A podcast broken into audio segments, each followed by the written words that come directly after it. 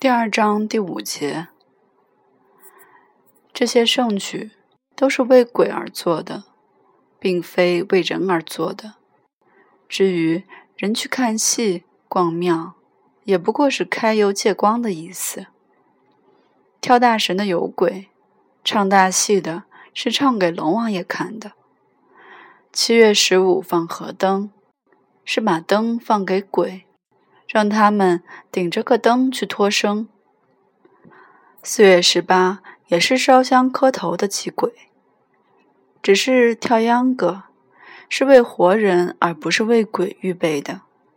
跳秧歌是在正月十五，正月是农闲的时候，趁着新年而化起妆来，男人装女人，装的滑稽可笑。